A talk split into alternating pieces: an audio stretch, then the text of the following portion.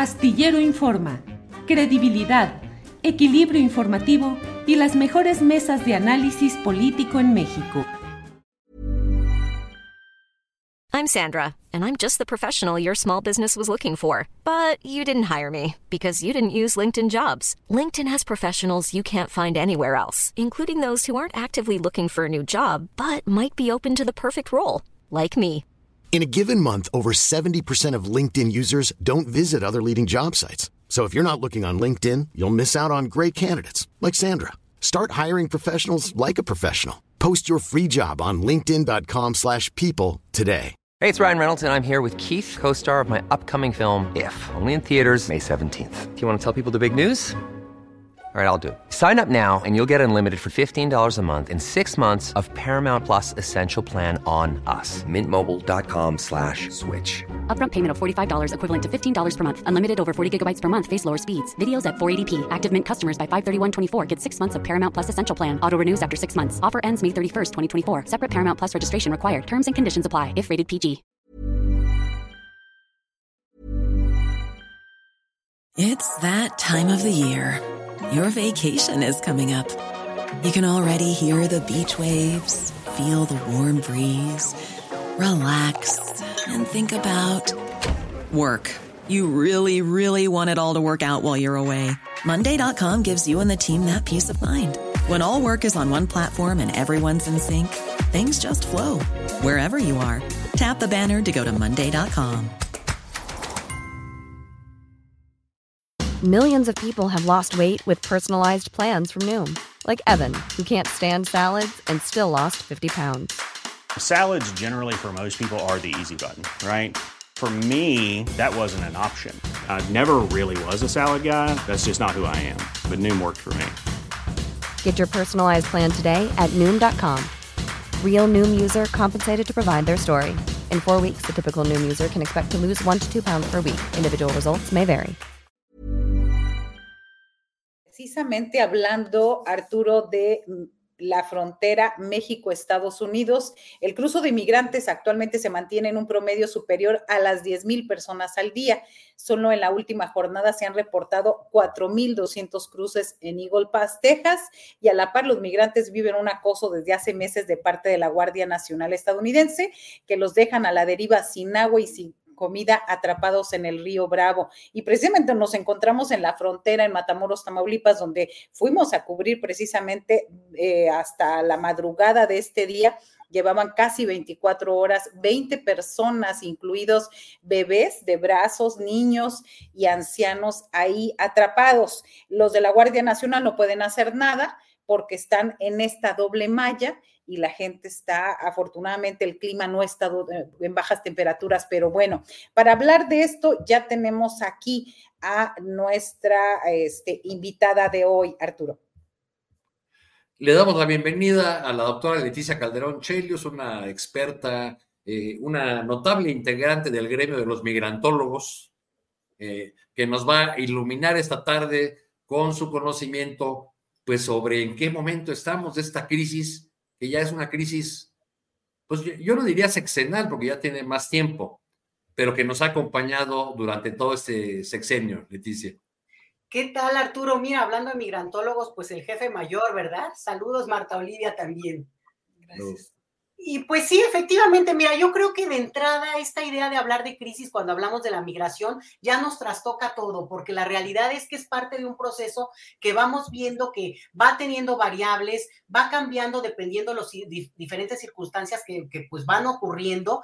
Y lo que estamos viendo en este momento, hablaban ahora de la frontera norte, la situación de Estados Unidos, pues claramente se va a ir agudizando porque el momento político electoral estadounidense se presta para eso. No es la primera vez, eso lo hemos visto desde hace mucho tiempo, incluso lo diría décadas. Pero en este momento, pues claramente también en la frontera misma, en el caso sobre todo de, de Abbott en, en, Texas, pues lo vemos palpable, lo vemos de inmediato, con algunas cosas que cambian este escenario y es probablemente lo que ocurre desde México. Pues parece que nos ha. Sí, sí, sí, dime. Ya. Te, escucho. Adelante, este, Arturo. Sí, lo que pasa es que no sé si les ocurrió a ustedes, pero para mí se pasmó, dejé de escuchar por un momento la, la intervención de Leticia, pero a, lo mejor fui yo nada más. Perdón, adelante. No, depende, depende que dejaste de escuchar, ahí sería lo interesante, porque justo, ¿no? Decía yo que retomaba lo que decían ustedes antes con el agravante de cómo lo político electoral empieza a poner calentura a este tema y cómo al final de cuentas también lo que ocurra y lo que está ocurriendo del lado mexicano es lo que desde mi punto de vista puede si no cambiar, pues sí por lo menos dar una serie de, nuevos escenarios a este escenario que casi que repite un guion conocido ya, lo sabemos como ocurrió con Donald Trump. Y, digo, ¿me sigo de largo, Arturo? Adelante. sí, claro. Justo, justo, ¿no? Entonces, lo, que menciono es que tiene que ver con, bueno, tenemos una nueva canciller, digo, ya no es que sea tan nueva de, ayer, pero que está tomando eh, eh, el, liderazgo en el tema, sobre todo en la relación con los mexicanos en Estados Unidos. Y eso es algo que es bien interesante. ¿eh? todo este sexenio quedó muy claro que la visión que tenemos desde México para hablar de migración sigue insistiendo en ubicar que es los mexicanos radicados en el extranjero bueno, digo, por, por obvia importancia y necesidad de tener el ojo ahí, pero lo que es muy claro es que hay un momento en que esto se ha ido complicando de una manera muy importante. Y parte de lo que vemos en la frontera norte tiene que ver con eso, con todas las personas que en tránsito migratorio por nuestro país han ido cruzando desde hace tiempo, meses, semanas, y que lo seguirán haciendo a lo largo de lo que puedan, porque tenemos un, flujo migratorio que ya viene a lo largo de todo el, todo el, escenario latinoamericano y que eventualmente parte de ese, de, ese, de ese flujo llega a la frontera norte, a esta frontera norte que se junta además con la propia migración mexicana. Entonces, el énfasis de parte del gobierno mexicano ha, sido atender sobre todo a los mexicanos en el extranjero, eh, digo, bien y mal, ahí hay muchas discusiones también. Ahora la canciller propone un nuevo plan, hablan el, el, martes, hicieron esta presentación de nuevos grupos de trabajo incluso para, por un lado, gestionar efectivamente esta cuestión de lo humanitario que tiene que ver con el tránsito, pero también y sobre todo de parte de ella, esta atención a las comunidades mexicanas eh, digo Estados Unidos, no solamente, pero sobre todo por la magnitud. Eh, ¿qué, hay de nuevo realmente en esos nuevos grupos? O sea, porque yo vi la información, habla de pues una nueva coordinación, de que algunas cosas pasan a la Secretaría del Bienestar, pero en esencia no, no podemos hablar de un giro en la política migratoria. Yo aquí me he atrevido a decir en esta mesa que el problema de este sexenio es la ausencia de una política migratoria, eh, consistente con los intereses del país, con los intereses de México, que hemos tenido más bien eh, acciones o respuestas eh, a, a lo que Estados Unidos ha hecho. Fíjate que yo creo que lo que pasa es que hay una política migratoria que no nos gusta, pero de que la hay, la hay.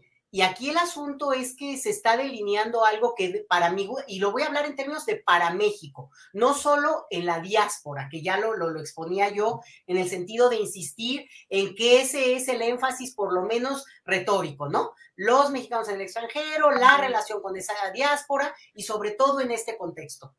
Pero en el caso mexicano, dada la magnitud de población que ha llegado al país, se habla aproximadamente de 100 mil personas por año desde hace cinco años, Arturo, y esto ya suma el casi medio millón de solicitantes, que no quiere decir que sea el stock definitivo, o sea, no, porque eso quiere decir que hay algunos que al final fueron sus solicitudes, solicitudes abandonadas o que no continuaron el trámite en los tiempos y lo están reiniciando, o que incluso fueron rechazados pero sin embargo, estos números marcan una diferencia enorme con lo que ocurría hace unos cuantos años en que había dos o tres mil solicitudes. Entonces, este cambio sí ha implicado una nueva política en términos no solamente de vislumbrar, vislumbrar lo que tiene que ver con cosas contundentes en nuestra realidad, como cambios demográficos mexicanos, y algo que a mí no me gusta, pero que es el énfasis que ha puesto el gobierno mexicano, sobre todo, este anuncio del martes lo, lo reiteró, ¿eh? el hecho de tratar de acoplar de alguna manera la migración, inmigración en nuestro país con el mercado laboral. ¿No? Hacer este empate en el cual dices, bueno, estamos en un empleo pleno, en, el país. Hay zonas donde hay una necesidad de mano de obra. Hay incluso llamados como el que hizo el presidente ayer para que gente que quiera pueda irse a trabajar a Acapulco porque hay necesidad de mano de obra. Lo mismo ocurre en ciudades del norte del país. Y entonces hay como una intención y toda una gestión muy dirigida a que ese flujo que está empezando a instalar en el país de manera ya definitiva, bueno, si definitivamente existe, porque eso creo que no existe, pero de, una manera pues más, más, más estable, más continua, pueda empatar con el mercado laboral, lo cual es deseable. Es, digo, no hay mejor proyecto de integración para la población migrante que tener trabajo, eso sin lugar a duda, pero el punto es cómo se empieza a llevar hacia allá todo este enfoque en el cual para mí no, digamos, no puede privilegiarse al mercado laboral, sino que se tiene que ver primero por las propias personas y entender que un número muy importante de estas personas que han llegado al país, que hoy tienen documentos de estancia, algunos para unos meses, otros por más tiempo, están con una serie de problemáticas que sí creo que valdría la pena mencionar dos o tres porque son importantes. Una, papeles que se han ido venciendo, Arturo y Marta Olivia, que se han vencido por esto que mencioné, ¿no? Porque el trámite acaba, porque el trámite ya, ya se tiene que renovar, por lo que sea, las personas no lo hacen. Y por lo que sea. Y entonces tenemos que a lo largo se ha ido acumulando una cantidad de gente, y no hablo de poquita gente, hablo de mucha gente, que al no renovar esos documentos o no poderlos renovar, está en una situación irregular innecesariamente, porque para el Estado mexicano lo más conveniente es tener seguimiento de las personas que están en su propio territorio. Urge una reforma migratoria en México, una reforma que permita que toda la gente que no tenga documentos e incluso aunque no tengan dinero, ese es otro de los detalles, porque esto cuesta, que puedan regularizarse y si van a estar en el país, estén con la libertad y la, la, la posibilidad, por ejemplo, de emplearse y otra serie de cosas que creo que son importantísimas, como flexibilizar las vías legales de migración. Van a decir, ah, eso es lo que queremos de Estados Unidos, ¿verdad? No, digo, sí, pero también de México. No hay forma hoy para venir a México, digo, sí hay, pero se complica mucho, sobre todo, o vía solicitando refugio, que es la razón por la cual la inmensa mayoría de estas personas que llegan al país, que quieren transitar o que pues se quieren quedar mientras ven que van a hacer o incluso porque se quieren quedar, solo encuentran en la vía del refugio la forma de establecerse, cuando podrían quedarse por reunificación familiar, por interés de, por muchas razones, por, digamos, incluso uno no tendría por qué preguntarle a la gente por qué se quiere quedar, ¿no? Es como cuando te vas a casar, pues es problema tuyo. El asunto es que me parece que aquí es uno de los temas donde estamos tocando ya fino y es la política migratoria tiene que dar no solo el paso de este seguimiento e incluso acercamiento más bien policíaco militar que ha tenido hasta este momento, estoy hablando de la parte del territorio mexicano, sino de una, ahora sí que de un segundo piso que implicaría justamente flexibilidad a nuestra normatividad, una mayor apertura y una eliminación de la xenofobia legalmente aceptada en nuestras leyes, Arturo y Marta Olivia. Sí, Leticia Calderón, una de las situaciones que vemos cuando estábamos a Reynosa, Nuevo Laredo, Matamoros, donde están eh, miles de personas asentadas desde hace un año, un año que comenzó esta, eh, este flujo migratorio, es la desprotección. ¿Por qué cuando México dice tratan muy mal a nuestros migrantes en los Estados Unidos y aquí vemos una ausencia total de protección? ¿Quién debería encargarse de proteger, de cuidar y, y simplemente de observar? lo que está pasando con esta comunidad migrante en las fronteras. 12 horas. Mira, yo te lo puedo decir más con conocimiento del de, el caso de Ciudad Juárez, más que de lo que tú conoces muy bien, pero se repite. Y mucho tiene que ver con que el gobierno mexicano en sus múltiples oficinas y discusiones, también federales, estatales, esto hay que tomarlo en cuenta, tienen diferentes aproximaciones, pero sí han ampliado su ejercicio, digamos, de presencia vía ciertos, ciertas oficinas, cierto tipo de atenciones.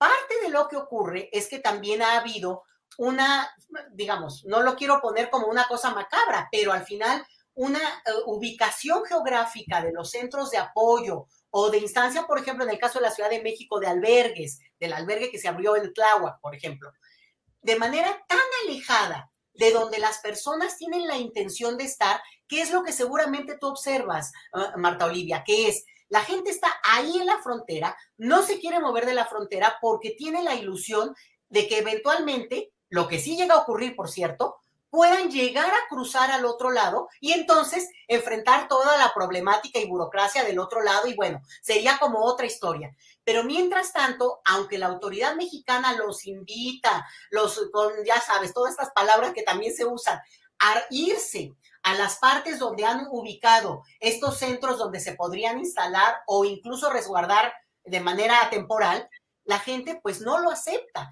Entonces, hay una discusión ahí sobre, bueno, si van a instalar o no ahí, eh, tal cual en la frontera, algún centro de apoyo o lo que hacen es trasladar a la gente a otra parte. Entonces, ese jaloneo ha sido parte de lo que sí hemos visto también en el caso de Tijuana. La gente no se quiere mover. Entonces, la atención no acaba, digamos, encontrando realmente lo que necesita hacer es que la gente, pues efectivamente tenga sobre todo una protección muy básica porque es muy distinto, tú hablas ahí en este caso de gente que está en condición de espera, un limbo que se vuelve eterno para cruzar a Estados Unidos, para eventualmente lograr hacerse de una vida en ese país, y otra es distinta a la que yo mencionaba de gente que por distintas razones acabó haciendo de México su destino, y ese es lo que creo que nos empieza a ocupar mucho más en cierta forma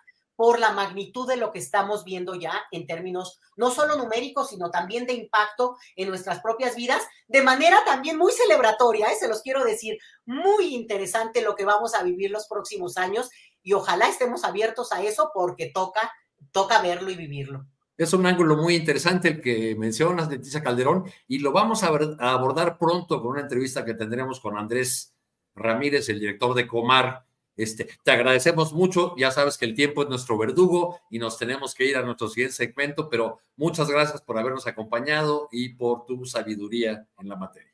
Al contrario, mira, aquí el maestro de maestros. Marta Olivia, un abrazo y también nos vemos prontito y gracias siempre. Even on a budget, quality is non-negotiable. That's why Quince is the place to score high-end essentials at 50 to 80% less than similar brands. Get your hands on buttery soft cashmere sweaters from just 60 bucks, Italian leather jackets, and so much more. And the best part about Quince, they exclusively partner with factories committed to safe, ethical, and responsible manufacturing. Elevate your style without the elevated price tag with Quince. Go to quince.com slash upgrade for free shipping and 365-day returns. En Sherwin Williams somos tu compa, tu pana, tu socio, pero sobre todo somos tu aliado. Con más de 6,000 representantes para atenderte en tu idioma y beneficios para contratistas que encontrarás en aliadopro.com. En Sherwin Williams somos el aliado del PRO. Para que te enteres del próximo noticiero, suscríbete y dale follow en Apple, Spotify, Amazon Music, Google o donde sea que escuches podcast. Te invitamos a visitar nuestra página julioastillero.com.